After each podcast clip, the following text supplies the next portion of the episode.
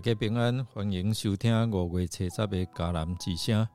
我是尤波牧师，今天要跟大家分享的是依靠神救我们脱离凶恶。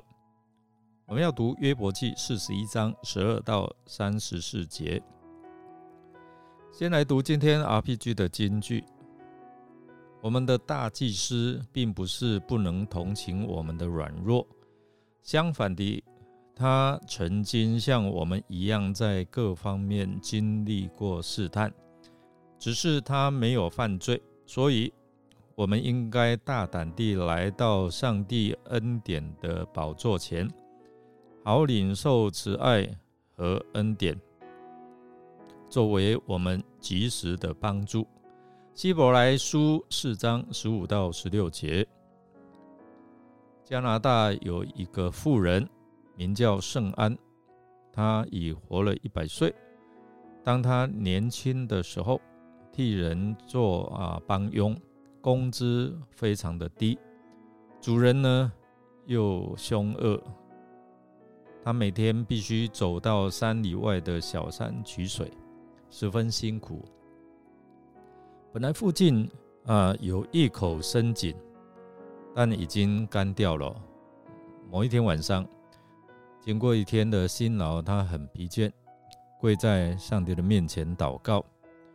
当他祷告的时候，看见一节的经文：“我要在谷中开泉源，使干地变为涌泉。”以赛亚书四十一章十八节，耶和华说：“你们要呈上你们的案件，要声明你们确实的理由。”这些话语激动了圣安的心，便在上帝的面前呈上他的案件，告诉上帝怎样迫切需要水。上山去取水是非常的艰苦。在祷告之后，他便躺下来睡觉，因为他已经呈上了他的案件，声啊声明。他的确的理由，在隔天早晨呢，有人看到圣安拿着小瓶子，要前往干渴啊干掉的啊水井那里，于是就问他要往哪里去啊？圣安就回答要到啊水井里面去取水。那人觉得啊很惊奇，告诉他说：“这口井不是早已经干掉了吗？”圣安仍然要去，他知道他所信的是谁。哎，到了那里，发现井里已经有大概八十三尺的深水，又清又凉。从此呢，那口井再也没有干掉。透过这个故事提醒我们，无论是面对多大的难处，记得呼求神，艰辛依靠他。必得帮助。整个四十一章是在形容鳄鱼，就是上帝所创造的啊。当时候啊，他们认为是这个怪兽。这鳄鱼是指水中的巨兽，并不是我们日常所见的那种鳄鱼哦。在昨天我们已经提过，在以赛亚书。也称之为快行的蛇、曲行的蛇、海中的大鱼，在以赛亚书二十七章的第一节，上帝所以提出河马和鳄鱼，无非是要叫约伯领悟到这些没有人能够制服的活物，他却能够对他们了若指掌、清清楚楚，并且呢。能够将他们治理的服服帖帖哦。上帝最后对鳄鱼详加说明，并且有意啊有意将一切超自然的大能归之于他的身上，显然是暗示约伯有另外一个他所不认识的最可怕的快行之蛇、曲行之啊的蛇存在。在三十三、三十四节形容他在地上没有像他造的那啊那样无所惧怕，凡高大的他无不藐视，他在骄傲的水族上来做王。这骄傲的王是谁呢？岂不是暗指撒旦？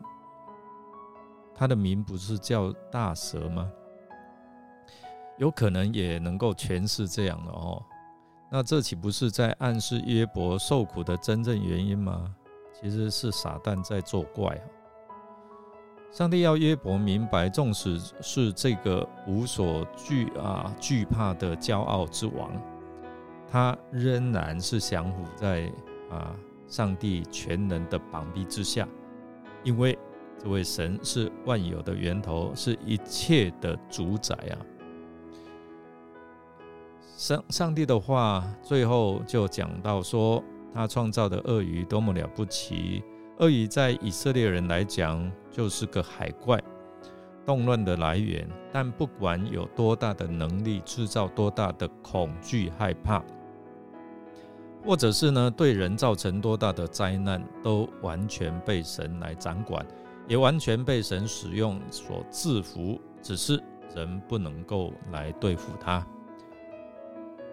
约伯记四十一章十二到三十四节，上帝描述了鳄鱼的力量和威胁性，指出没有人能够对付它，好像在提醒我们在生活当中，我们可能也会遇到如此强大的啊困难跟威胁性来挑战我们，可能是面对我们的疾病、我们财务压力、我们人际关系等等。这些困难可能都会让我们感受到无力、无助感。然而，哦，我们看到上帝也要告透过这件事情来告诉我们，他是万物的创造者和掌管者，他有他的智慧和能力来克服任何挑战和困难，任何的黑暗的势力，在他面前都要乖乖降服。当我们面对我们极大的挑战和困难的时候，就好像这个鳄鱼无人能够对付的时候，我们可以来信靠神的智慧跟力量来克服困难，走出我们的困境。我们来默想，你是否相信上帝能够胜过一切黑暗的权势呢？在他没有难成的事呢？如果你相信哦。就全心来信靠他吧。我们一起来祷告，亲爱的天父，借着读约伯记到最后快接近尾声，让我们知道，即使是我们在苦难当中，你依然与我们同在。虽然困难和挑战可能像鳄鱼一样强大和威胁着我们，让我们感受到无助和沮丧。但是，我们相信，当我们依靠主的力量和智慧，我们可以战胜生命当中的任何困难跟挑战。我们真的求你保护我们的生命和健康，让我们能够在你的慈爱和保护之下平安度过每一天。让我们不断来寻求主的同在，相信你的话语和应许。